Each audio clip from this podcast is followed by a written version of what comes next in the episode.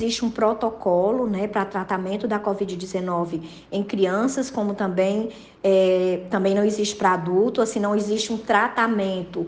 O que se trata são os sintomas especificamente, no caso da febre, né, se comporta como se, se usa num processo viral.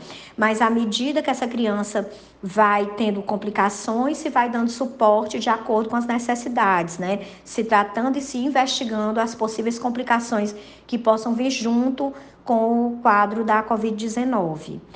Os sinais de alerta, né, principalmente no momento da, da, que a criança está acometida com a Covid-19, com o coronavírus, seria sempre a febre elevada e persistente é um sinal de alerta, desidratação, desconforto respiratório, recusa alimentar importante. Então, são sinais importantes que já, que já os pais, as famílias devem ficar alertas.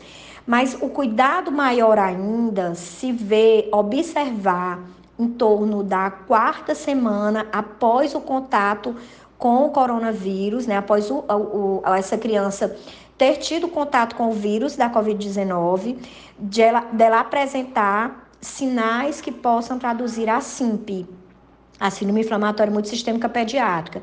Então, febre elevada, persistente por mais de 72 horas, com temperaturas acima de 38,5, vômitos, diarreia, dor abdominal, tosse, desconforto respiratório, conjuntivite, exantema. Então, são sinais que as famílias precisam ficar alerta, porque essa criança pode estar evoluindo para um quadro de complicação pós-Covid grave.